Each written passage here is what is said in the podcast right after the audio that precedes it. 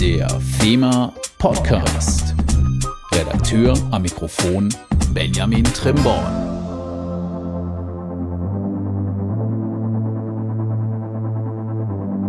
Herzlich willkommen zum FEMA Podcast, dem Podcast eurer Versicherungsmaklergenossenschaft. Ja, wir sind wieder da. Hm, woran lag's? Ja, es lag einfach daran, dass ich morgens aufgewacht bin und nicht mehr sprechen konnte. Also wortwörtlich. Ich habe kaum ein Wort rausgekriegt und das, was rauskam, war nicht verständlich. Also ich mich erstmal bei der Arbeit gemeldet, bei der FEMA. Ja, via Teams und Outlook ging's dann ja. Dann zur Ärztin gefahren, also zu meiner Ärztin gefahren. Ja, und die hat dann diagnostiziert eine bakterielle Kehlkopfentzündung. Ich wusste gar nicht, dass sowas bakteriell geht. Und ich weiß auch nicht, wo ich es her hatte. Aber na gut, drei Wochen war es dann halt schwierig für mich zu sprechen, bis unmöglich. Ja, und mein Job besteht nun mal zu 90 Prozent aus Sprechen. Und es ist halt auch dann schwierig, am Podcast aufzunehmen in der Zeit. Also, lange Rede, kurzer Sinn. Das war jetzt einfach ein krankheitsbedingter Ausfall. Wir machen regelmäßig weiter und haben heute auch wieder einen interessanten Gast da, den ihr schon kennt. Nämlich den Marc Latzer. Und ich habe mal in der Zeit geschaut auf die Firmatage-Vorträge und da habe ich bei ihm gelesen, Batterien äh, Batterien, was soll das denn jetzt? Habe ich mal reingeguckt in die Beschreibung. Klang sehr interessant, habe mit ihm gesprochen, als es wieder ging. Klang der noch interessanter. Jetzt ist er da und das Ganze natürlich in Bezug auch auf Versicherungen. Und ich hole ihn jetzt mal rein.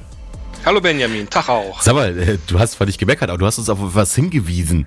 Wir haben die falsche Berufsbezeichnung für dich letztes Mal genommen. Sag doch mal deine richtige. ja, also ganz korrekt äh, ist es so, dass ich also Underwriter im Bereich Großgewerbe bin. Das kennt jetzt nicht jede Gesellschaft so. Man kann also das durchaus vergleichen mit äh, Underwriter im Feuerindustrie-Sachgeschäft. Aber Experte bist du trotzdem. Irgendwie schon. ja, bestimmt. sag mal, also, du hast jetzt wirklich Batterien als ganzes Thema für die Firmatage. Äh, wie kamst du darauf? Merkt ihr jetzt Batterien so speziell in der Risikoberechnung oder auch im Schadenbereich? Ja, es, ist, es zieht wirklich immer mehr in, in den Alltag ein. Ähm, immer mehr Anfragen, die uns erreichen, äh, sind in irgendeiner Form batteriegeprägt, wenn ich das mal so sagen okay. darf. Und ähm, ja, also es ist, es ist schon so, dass also wir äh, gerade bei äh, Lithium Batterien ähm, durchaus also eine, eine steigende Schadenhäufigkeit, also nicht nur bei uns, sondern insgesamt ja am Markt ja auch feststellen. Und ähm, das liegt dann ähm, zum einen sicherlich an, den, äh, an der Batterietechnik selber. Ja. Ähm, aber natürlich auch, weil äh, wir natürlich jetzt gerade so in den letzten zwei, drei Jahren an, an exorbitant vielen Dingen natürlich jetzt Batterien feststellen. Ich möchte dann nur an den äh, E-Bike-Boom äh, während Corona erinnern, wo ja die äh, Verkaufszahlen für E-Bikes ja durch die Decke gegangen sind. Und da sind natürlich auch jedes Mal überall Lithium-Batterien dabei gewesen. Aber dann Gewerbeversicherung? Weil, weil die Leute das mitnehmen. nee, das war nur ein Boom, wo es generell gemerkt hat, wegen Schadenmeldungen, ne? Ja, aber die Frage, die Frage, die ist nicht ganz unberechtigt. Natürlich zieht sich das natürlich gerade auch in den privaten Bereich ein. Also auch gerade im privaten Bereich äh, merken wir also durchaus äh, Feuerstellen im, im Hausratbereich, Wohngebäude, äh, aber natürlich dann auch im gewerblichen Sektor dann bei den Firmen, die also dann äh, die, die Fahrräder, bleiben wir jetzt mal bei dem Beispiel, Fahrräder warten oder halt mit den Fahrrädern handeln. Ähm, nein, nein, also das, das zieht sich von bis. Okay. Das geht durch alle Sparten. Ja, ja. Und Lithium-Batterien sind jetzt vielleicht die bösen. Also man, es gibt ja nicht die Batterie. Welche Arten kennen wir denn und welche ist denn jetzt wirklich gefährlich? Ja, völlig korrekt. Das macht das ganze Thema auch so ein bisschen, ja, breit äh, ähm, in, der, in der Thematik. Also es gibt natürlich diese, ich sag mal, althergedienten Batterien, die wir kennen, oder aus seiner Armbanduhr, diese Knopfbatterie ähm, oder oder äh, die, die Bedienung aus dem, aus dem, aus der Fernbedienung fürs Fernsehen, ja, so diese Doppel-A oder Triple-A-Batterien, ähm, die sind relativ unspektakulär. Da gibt es so ein, zwei Sachen, auf die man achten sollte. Zum Beispiel die Pole abkleben, wenn also die Batterie, wenn, wenn wir meinen, die Batterie ist leer. Okay. Äh, nur ganz selten ist eine Batterie wirklich leer ähm, und wir schmeißen die dann weg. Äh, dann ist es natürlich so, man sollte die Pole abkleben, damit nicht dann mal irgendwann zwei Batterien so unglücklich aneinander liegen, dass es halt dann eben doch mal einen Funken gibt. Ähm, wobei, hier kann ich ja vielleicht schon mal ganz kurz spoilern. Ähm, auch gerade bei Lithium-Batterien äh, sind vermeintlich leere Batterien äh, nicht gerade das kleinere Risiko. Im Gegenteil, es gibt mittlerweile Erfahrungswerte, dass man sagt, gerade Lithium-Batterien sollten idealerweise zwischen 30 und 80 Prozent ihrer Ladung haben. Nur dann sind sie eigentlich in so einem stabilen Umfeld. Äh, alles unter 30 Prozent, wenn sie dann halt nicht in absehbarer Zeit aufgeladen werden, macht so eine Lithium-Batterie auch gefährlich. Äh, ist eine Lithium-Batterie in meinem Handy? Ja, ja, doch. bei 10, 20 Prozent und ich lade dann immer so ein bisschen im Auto. Okay, also habe ich eine tickende Zeitbombe in meiner Tasche. Ähm, irgendwo jeder, ehrlich gesagt, weil wie oft fällt das Handy hin? Also, ähm, ja. Wie oft äh, lässt man das Handy verbotenerweise über Nacht am Netz? Ja, ja. Ähm, und es, es, hat dann, ist natürlich jetzt nicht richtig, was ich sage, ne, aber es hat dann gefühlt 180 Prozent Spannung, weil es schon seit Stunden eigentlich fertig ist.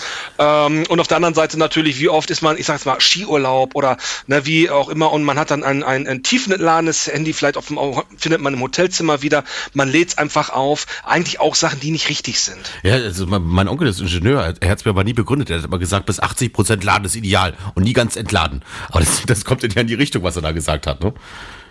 Ja, ja, genau. und das mit böse meine ich eben nicht so pauschal bei den Lithium-Batterien. Wir haben einfach keine andere Möglichkeit, aber wir kommen ja später sicherlich auch noch drauf. Aber ich erinnere mich immer an so einen Autoanhänger voller Teslas, der gebrannt hat auf der Autobahn. Wirklich, ich, wir kommen gleich nochmal drauf, ne? Und die Polizei steht daneben und guckt zu. Deswegen, lass uns mal dem Thema nähern. Das heißt, da haben wir irgendwie eine Gefahrenquelle. Und wenn was passiert, ist es nicht toll. Aber vielleicht erstmal bei der Versicherung bleiben, bevor wir jetzt hier springen. Berechnet ihr denn irgendwie die Prämie anders? Wenn mit Batterien viel gearbeitet wird in diesem Betrieb? Also inzwischen ist ja fast jeder Schlagbohrer sogar mit einer Batterie. Ich dachte, ich gucke nicht richtig. Ja, korrekt. Also es ist so, dass wir im Underwriting ähm, erstmal unterscheiden, dass diese, ob diese batteriehaltigen Geräte, um die es da geht, ob das einfach ähm, Geräte sind, die der, die der Kunde, die der Versicherungsnehmer ganz normal nutzt. Ja, sein Smartphone, sein Laptop, seine Geräte halt eben, die Batterie ähm, getrieben sind, die stehen natürlich jetzt bei uns nicht so sehr im Fokus. Okay. Äh, wo wir eher darauf achten, sind dann eher die Batterien, also können ja auch ausgebaute Batterien sein, zum Beispiel neue Batterien, oder aber halt eben Geräte, wo halt eben Batterien drin sind, mit denen der Kunde zum Beispiel im großen Stil handelt oder die repariert. Ah. Da schauen wir drauf. Also es geht also nicht, also es geht schon darum, dass wir zwischen ähm, normalen Batterierisiken und besonderen Batterierisiken unterscheiden. Okay, also eine gute Reparatur ist wahrscheinlich wirklich ein Bereich. Oder was man jetzt ja hört, die wieder gangbar zu machen, ne? oder recyceln, das wird ja sicherlich auch ein ganz schönes Risiko. Aber mal sehen, was danach kommt. Aber hm, jetzt habe ich es eben schon mal vorweg gesagt. Ne? Gibt es irgendwie einen Bereich, wo es Batterien vorkommen, die dann vielleicht auch eine Gefahr feststellen, wo es jetzt für den normalen Makler oder den normalen Versicherungsangestellten wie mich, womit ich damit vielleicht nicht rechne. Ne? Also ist jetzt ja nicht so typisches Gerät wie ein E-Auto, sondern irgendwas, wo es vielleicht ein bisschen versteckt ist. Im Grunde Leider nein. Also mittlerweile können wir äh, wirklich feststellen, dass es ja kaum noch eigentlich einen Bereich gibt, eben, eben ohne Batterie. Also eigentlich könnte man die Frage umdrehen und sagen, wo überrascht mich mal, wo ist keine Batterie ja, drin? So, ne? Das, das wäre. Aber nein, es ist wirklich so, es, es äh, batteriegetriebene, ähm, ähm, smarte äh, Sachen werden halt immer mehr. Aha. Und äh, von daher äh, müssen wir uns einfach diesem, diesem Thema Batterie äh, einfach insgesamt einfach öffnen und, und ich vermeide jetzt auch explizit auch den, den Begriff Lithium-Batterie, weil, weil also die Lithium-Batterie oder Lithium-Ionen-Batterie, um ganz genau zu sein, ähm, ist schon ist schon ein Problem. So ist es nicht. Aber nicht nicht nur diese Batterie an sich ist ja ein, ein, ein äh, eine feuergefährliche Sache, die uns ja irgendwo auch Kopfschmerzen bereitet. Ähm, es gibt ja auch noch andere Batterien, die ja nun auch nicht so ganz unkritisch sind. Also von daher ähm, geht es eigentlich wirklich um den um dieses Batteriethema an und für sich, ähm, weil jede Batterie halt halt eben auch so gewisse Gefahrenquellen in sich trägt. Und ähm, von daher, aber nein, aber um, um bei den Bereichen zu bleiben, also, also Bereiche jetzt im Sinne von Produktgruppen, Nee, also da wäre es also jetzt schon eher interessant zu sagen, wo sind keine Batterien drin. Wenn wir das Wort Bereich jetzt räumlich greifen beim, beim Versicherungsnehmer, ähm, auch da ist mittlerweile festzustellen, dass es kaum noch eigentlich irgendeinen Bereich beim Kunden gibt, der nicht irgendwas mit Batterien zu tun hat. Entweder weil er neue Batterien in der Halle hat, weil er die halt eben ne, aus Produktionsgründen oder wie auch immer halt eben braucht. Mhm. Aber so langsam kommen ja auch die ähm, Sachen, die ja batteriebetrieben sind, ja auch in ein gewisses Alter, wo man ja schon wieder ne, neue Sachen kauft oder wo man die Sachen halt eben repariert oder wo man sie zurückgehen lässt, weil sie beschädigt angekommen sind. Das heißt also, wir haben mittlerweile auch Bereiche mit nicht mehr ja, intakten Batterien und das ist auch jetzt nochmal eine relativ neue Erfahrung, denke ich mal auch für die Branche. Und es ist zum Beispiel so, dass wenn also eine, eine beschädigte Batterie ähm, gilt als ähm, Gefahrstoff, und wenn ich so eine beschädigte Batterie zum Beispiel transportiere, gilt sie als Gefahrgut. Also ah. auch da gibt es mittlerweile schon Klassifizierungen, was halt eben auch dann schon bestimmte ja, so einen bestimmten Rattenschwanz auch schon wiederum beim, beim Versicherungsnehmer dann also mit sich führt. Das heißt also, wenn ich zum Beispiel als Firma weiß, dass ich mit beschädigten Batterien zu tun habe, sollte ich, um den späteren Abtransport von zertifizierten Unternehmen im Übrigen ähm, durchführen lassen zu können, sollte muss ich zum Beispiel auch bestimmte Behälter schon haben, wo dann diese Batterien reinkommen. Und diese, und diese Behälter wiederum entsprechen dann schon wieder bestimmten Auflagen, die dann dieses zertifizierte Unternehmen wiederum dann auch transportieren darf. Also es ist ein sehr komplexes Thema. Wahrscheinlich ist die Polizei darauf auch schon geschult, oder? Wenn die einen anhalten, Mensch, aber Ladungssicherung, die Batterien, die liegen da so rum. Ich übertreibe jetzt mit, die liegen da so rum, aber die sind halt nicht so gesichert, wie es sein müsste. Ist doch bestimmt auch schon ein Thema, oder? Auf das man mal hinweisen könnte? Ich denke mal, dass das wird jetzt auch, also wenn es nicht schon sowieso schon bei denen in der einen oder anderen Schulung war, wird es jetzt aber sicherlich äh, da Einzug halten. Also auch die werden sich sicherlich diesem Thema stellen müssen, ja. Und jetzt war ich gerade eben bei dem Thema dieser, ähm, ich habe das ein bisschen vorweggenommen, dieser brennende LKW, dem so, das war wirklich heftig. Der stand, das war eine dreispurige Autobahn. Der stand ganz, ganz rechts halt auf seiner Spur, mir gegenüber. Also von mir aus gesehen ganz, ganz links. Mhm. Und ich bin ganz, ganz rechts gefahren. Und ich habe die Hitze gemerkt. Ich dachte mir, schmilzt die Scheibe, ne? Aber was genau führt denn zu so einem Batterie Brand, dass es da so abgeht. Mm, ja, also das kann man einmal jetzt auf die auf alle Batterien eigentlich mal so beziehen, die wir kennen, also auch diese ne, harmlosen Knopfbatterien ja. und so weiter. Ähm, da ist es einfach so, also erstmal das Verwenden von beschädigten Batterien ist einfach generell ein Problem. Das hat gar nicht mal was unbedingt mit, mit Lithium-Ionen-Batterien zu tun, sondern das ist einfach generell eine Sache, die, die nicht gut ist. Ähm, speziell natürlich jetzt auf die Lithium-Batterien zurückzukommen, da ist es so, da geht es einfach um die, ich nenne es jetzt mal um die Architektur dieser Batterie. Aha. Also wobei man jetzt dazu sagen muss, die Batterie, die, das war ja auch schon eine, eine von deinen Eingangsfragen, also die Lithium-Ionen-Batterie gibt es gar nicht, sondern das sind mal eigentlich Pakete. Ja, und, und viele Pakete ergeben nachher das, ähm, das Ding, nenne ich es jetzt mal, was dann letztendlich mit Energie geladen ist, umgangssprachlich halt eben die Batterie. Das Gefäß ja, sozusagen. Aber es sind halt eben das Gefäß, genau, das kann man übrigens bei Autos auch äh, ganz prima öffnen. Man kann dann einzelne Pakete zum Beispiel austauschen, wenn mit denen irgendwie was sein okay. sollte und dann kann man das Ganze wieder schließen, was natürlich mit einer normalen Autobatterie, mit einer Säurebatterie äh, äh so nicht geht. Ne? Also von daher ähm, ist das schon ein gewisser technischer Unterschied. Und äh, wenn wir jetzt nochmal uns so ein Paket von diesen Lithium-Batterien, also schon mal anschauen. Da ist es so, also dass diese Architektur in diesem Paket, die ist eine ganz spezielle, ganz, ganz grob formuliert ist es so, also auf der einen Seite sind also die negativen Teilchen, auf der anderen Seite sind die positiven und die negativen wollen zu den, wollen zu den positiven. Das ist halt eben dieser, diese, ich sage jetzt mal Energieerzeugung, ja, was dann halt eben diesen Strom letztendlich dann ähm, ermöglicht. Und ähm, es ist halt eben so, dass also diese beiden Lager, negativ und positiv, die sind durch wirklich eine hauchdünne äh, Folie getrennt. Mhm.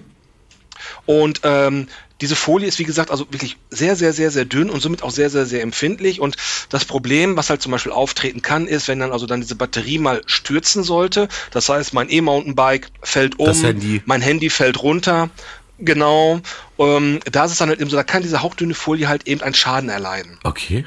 Und dann ist es halt eben so, dass also da denn diese, diese Teile halt ungebremst aufeinander prallen, das ist das mal sehr laienhaft darzustellen. Und das ist halt eben äh, mit einer der größten Probleme, die halt dann auch zu einem Brand führen können. Runtergebrochen wieder auf die brennenden Teslas, die du gesehen hast. Es mag sein, dass einer von diesen Teslas, vielleicht waren es alle keine fabrikneuen, vielleicht waren das verunfallte das Fahrzeuge. So genau, ne, genau, also man weiß es nicht.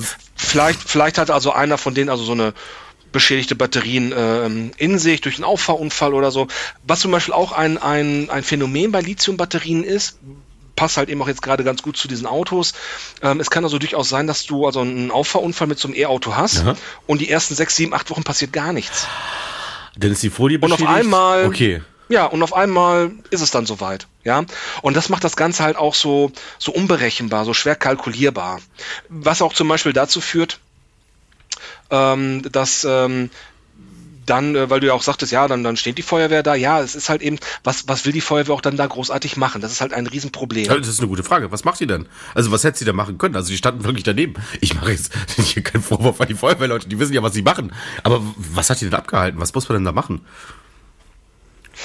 Ja, also Batteriebrände sind wirklich was sehr Spezielles und ähm, man muss sich man muss sich anschauen, warum warum sind denn überall also gefühlt überall Lithium-Batterien drin? Warum sind die denn so beliebt? Die sind so beliebt, weil das eine eine Technologie ist, mit der ich die Möglichkeit habe, auf möglichst kleinen Raum möglichst hohe Spannung ja vorzuhalten, zu speichern. Aha.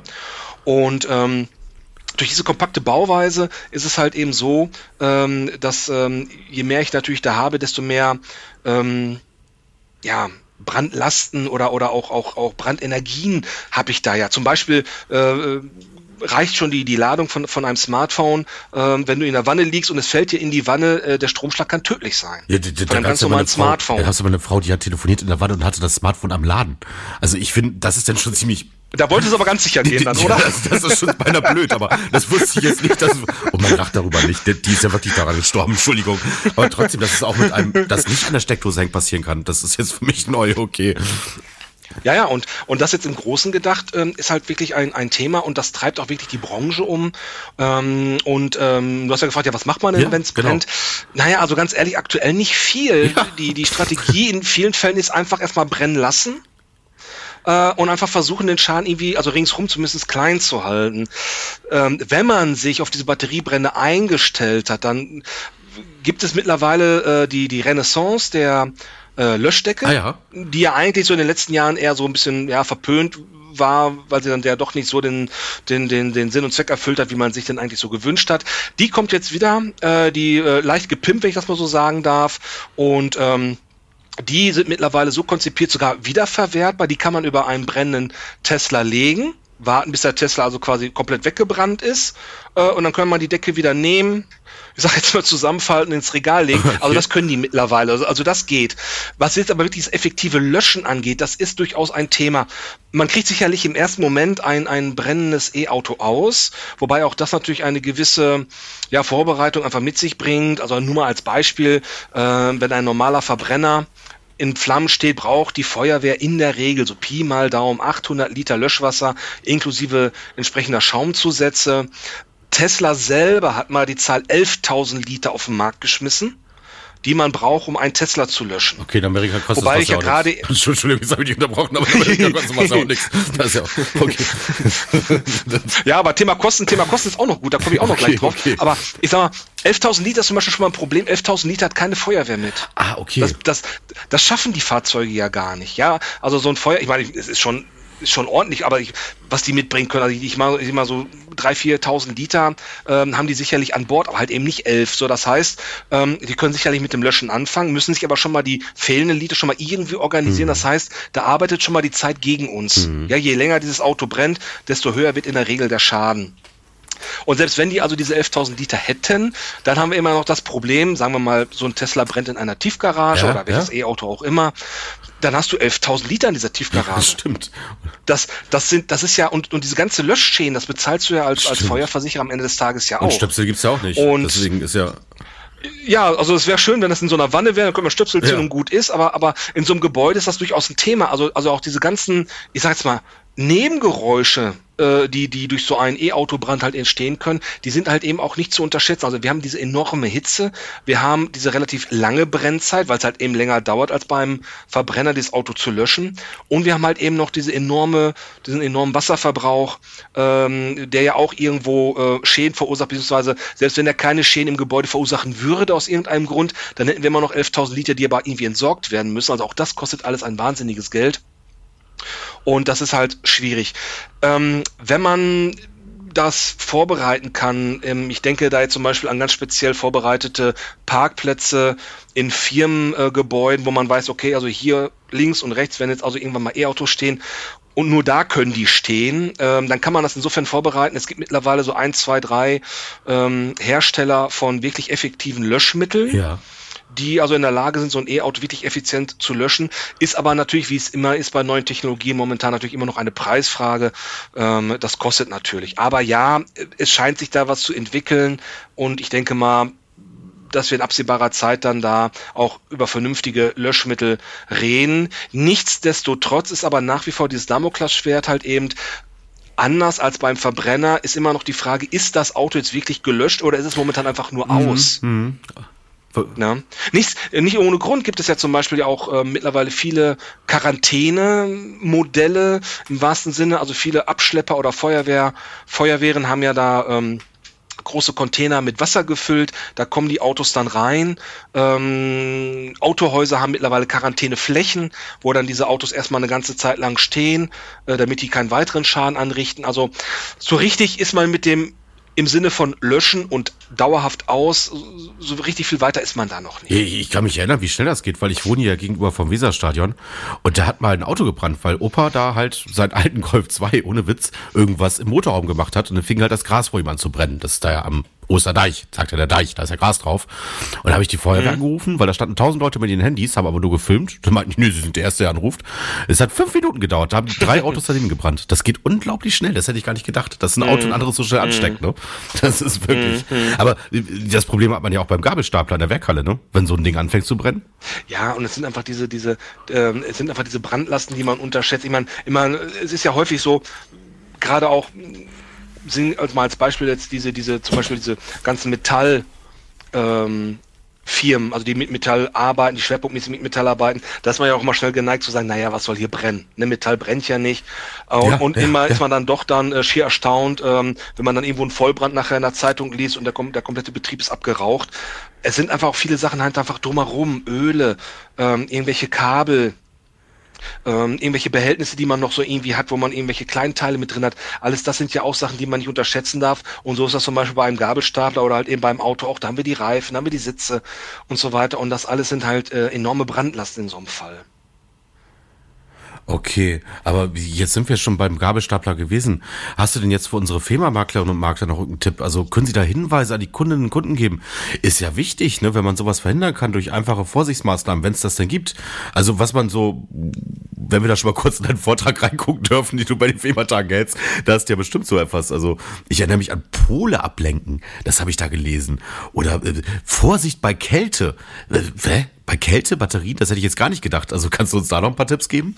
Ähm, ja, also ähm, ähm, Kälte und, und Wärme, also es gibt einfach äh, negative Temperatureinflüsse auf eine Batterie. Also es darf halt nicht, nicht zu kalt sein, es darf auch nicht zu heiß sein. Auch das sind Sachen, die, also jetzt ganz allgemein gesprochen, hat gar nicht unbedingt was mit der Lithiumbatterie zu tun, die einfach negative Einflüsse auf so eine Batterie haben. Da entstehen Gase und so weiter, die dann äh, halt eben negative Auswirkungen ähm, auf das Brandgeschehen haben können. Und ähm, Pole abkleben äh, zur Vermeidung von Kurzschlüssen bei vermeintlich leeren Batterien. Wie gesagt, die leere Batterie nur ganz selten anzutreffen. Also irgendeine Restspannung ist da eigentlich immer. Und Stimmt, das hatten wir schon am ja. Anfang, jetzt wo du es sagst. Sorry, ich unterbreche dich schon wieder, aber das hatten wir schon am Anfang. Stimmt, jetzt fällt mir gerade ein, genau. Ja, dafür hast du mich ja, ich erinnere dich ja gerne. genau, danke, danke. und ähm, ja, und wie gesagt, dann gibt's halt noch so ein paar andere Sachen, die auf die ich natürlich dann ganz gerne dann in Fulda natürlich eingehe. Und ähm, so ein, Aha. zwei Leute möchte ich ja natürlich auch noch in Fulda sehen, von daher werde ich jetzt nicht alles verraten. Aber ja, es gibt, es gibt so ein ja, paar Sachen, klar. auf die man da ähm, sicherlich eingehen sollte. Und natürlich, es steht und fällt natürlich auch mit der richtigen Risikoaufnahme von solchen Betrieben, äh, die mit Batterien zu Aha. tun haben. Aber auch da gibt es ein ganz interessantes Hilfsmittel. Auch das werde ich in Fulda vorstellen und das wird dann der Firma auch exklusiv zur Verfügung gestellt. Ich, ich denke, wir werden deinen Vortrag auch auf jeden Fall nochmal im FEMA TV zeigen. Dementsprechend können da bestimmt auch alle noch was von haben. Und ähm, darf ich denn jetzt überhaupt noch mit einem Auto in eine Werkhalle fahren oder Lagerhalle? Mit einem E-Auto natürlich? Ist, ist sowas denn noch möglich wegen der Gefahr? Ja, also ähm, auch wenn das jetzt etwas anders äh, äh jetzt in den letzten Minuten klang, aber ganz so schlimm ist es noch nicht. Also okay. man darf. Also das ist keine Ticknitz. Man sollte nicht die Spur wechseln, wenn ein Tesla fährt oder so. Das, das geht noch. ja. also ich halte schon, cool. ich halte schon Abstand äh, aber, aber nein, also ganz so schlimm ist es noch nicht. Also, ähm, äh, obwohl es wirklich seit 2021 das Phänomen gibt, dass es vereinzelte Parkhäuser äh, gibt, wo also ähm, E-Autos und hybride Fahrzeuge also wirklich schon äh, nicht mehr reinfahren dürfen. Das ist so, das stimmt. Okay. Und, ähm, aber auch die, die, auch die Flüssiggasbetriebenen dürfen ja auch nicht richtig, rein. Richtig, ne? die Schilder, die kennt man ja zum Beispiel noch von früher. Genau, also das sind genau. so Sachen, ja, ja, also äh, von daher, also ähm, es, es hat wahrscheinlich äh, schon immer und es wird in Zukunft immer auch mal wieder halt eben ja Antriebsmodelle geben, die halt in Parkhäusern vielleicht dann doch nicht ganz so gern gesehen sind. Jetzt aktuell ist es halt eben gerade das äh, E-Auto, was halt eben jetzt nicht ganz so äh, gut gewogen ist bei dem einen oder anderen Parkhausbetreiber, aber ja, ich denke mal, kommt Zeit, kommt Rat und dann wird man sicherlich auch da das in irgendeiner Form in den Griff bekommen. Ne? Aber okay. heute habe ich mal eine Abschlussfrage an dich, und zwar eine Schätzfrage. Oha. Okay. Und zwar, wir kennen ja ein E-Auto, wir kennen ja Verbrenner und wir kennen ja hybride Fahrzeuge. Aha. Statistisch Aha. gesehen, was meinst du denn? Welches Auto davon brennt am häufigsten? Also ganz im Ernst, ähm, Ich hätte jetzt beinahe gesagt Verbrenner, weil ich erinnere mich an so ein Opel-Modell, das zum Beispiel hinten als letztes den Tank hatte. Wenn du da drauf gefahren bist, ist das Ding halt hochgegangen. Ja. Ne? Und solche, solche Fehler hat man ja sicherlich gemacht, es fahren alte Autos drum. Ich würde jetzt echt sagen, also dann speziell benzingetriebene Fahrzeuge, also nicht diese getriebene Fahrzeuge. Mhm, mh. Ja, gar nicht mal so schlecht. Also am häufigsten pro 100.000 Autos brennen inter interessanterweise hybride Fahrzeuge. Pro 100.000 okay. brennt 3.475 Fahrzeuge statistisch gesehen. Gefolgt vom Verbrenner mit 1530 Autos pro 100.000 Autos. Und dann erst kommt weit abgeschlagen mit nur 25 Autos pro 100.000 das sogenannte E-Auto. Deswegen, wir reden jetzt ja nicht von tatsächlichen Zahlen, sondern pro 100.000, ne? Das ist denn ja repräsentativ. Genau, das ist repräsentativ, das ist eine ganz aktuelle Statistik und äh, mit dem Hybriden, ähm, ich selber war auch erstaunt, ich hätte das E-Auto ganz vorne gesehen, ähm, es ähm, wird davon ausgegangen, dass die Hybriden deswegen ähm, häufiger brennen, weil die Batterien einfach ungünstiger positioniert sind am Auto. Und weil sie beide Nachteile miteinander kombinieren. Und weil sie halt eben das beide Nachteile, ja, nee, wirklich, ne, weil die halt eben beide Tanks haben, ne, das ist so genau, richtig. Ähm, genau. Und, und es ist halt wirklich bei den Hybriden äh, häufig halt eben der Effekt, von dem du gerade schon gesprochen hast, du knallst hinten drauf und da genau ist meistens auch die Batterie. Sie ist zwar um ein ah, x-faches okay. kleiner als beim E-Auto, aber letztendlich am Ende des Tages auch Lithium plus halt eben noch ein bisschen Sprit nebenan gelagert und ja, dann hat man halt eben genau diesen Effekt. Also von daher sind die Hybriden da ganz weit vorne. Ich, ich, ich kam da gerade echt drauf, weil ein Kumpel von mir damals, ich weiß nicht, wie das Auto hieß, aber es war ein Opel, der sah aus wie eine kleine Corvette. Mhm den gab es ganz, ganz selten. 80er Jahre, 70er Jahre das Auto. Und der hat wirklich gesagt, der Benzintank ist wirklich hinten im Kofferraum. Wenn es an hinten drauf fährt, also das ist, Auto ist dafür bekannt, dann hochzugehen. Ich so, ja super. die ganze, die ganze Fahrt Rückspiegel geguckt. Aber deswegen kam ich da drauf. Also, weil gerade durch ein Unfallereignis Benzin entzündet sich ja nochmal ja, leicht, ja. ne? Aber ja, interessant, interessant, gerade die Hybriden. Okay, aber wir haben jetzt ja nicht über Umweltverträglichkeit oder Vorteile monetär gesprochen, sondern einfach nur um das Risiko, kann das Ding hochgehen. Und dann ist ja auch die Wahrscheinlichkeit noch ja, also ist wahrscheinlich wahrscheinlicher, dass man sich irgendwie umlenken lässt in eine U-Bahn-Station. Ja, so wahrscheinlich, unwahrscheinlich auch nicht, aber ich rede mich gerade um Kopf und Kragen. Mir ging es darum, es ist jetzt kein Risiko, so ein Ding zu fahren. Aber es ist einfach das Risiko da für den Versicherer, was er natürlich berechnen muss. Und ich hoffe, ich habe mir jetzt keine Feinde gemacht beim Konferenzzentrum, falls jetzt Silke darüber nachdenkt, vielleicht keine E-Autos mehr in die Garage reinzulassen. Aber das kann ich mir nicht vorstellen. Also von unseren Mitarbeitern, Mitarbeiterinnen, Mitarbeitern, die da mal parken. Aber ich bin echt gespannt auf deinen Vortrag. Ich komme auf jeden ja, super, Fall. freut mich. Weil ich, bin mal gespannt, was du noch über die Versicherungslösung auch sagst. Und ja, danke, dass du nochmal dabei warst. Und ich muss dich leider vorwarnen, das war für mich jetzt immer noch nicht das letzte Mal. Ne? ja. ich würde dich gerne wieder dabei haben, was macht echt Spaß mit dir. Ja, immer wieder gerne. Dementsprechend, ich komme bestimmt nochmal auf ja, dich gerne. zu. Okay. ja, danke schön. Dann würde ich sagen, danke dir und allen anderen. Wir sind nächsten Monat wieder da, dann wieder mit einem Gewerbethema, so viel darf ich schon mal vorwegnehmen. Und den Monat darauf sind die FEMA-Tage, da könnt ihr auch wieder teilnehmen, wenn ihr wollt. Aber dazu erzähle ich mir in der nächsten Folge. Deswegen, bis zum nächsten Mal, wenn ihr was habt, schreibt uns an podcast.fema-ig.de. Ihr kennt's. Bis dann!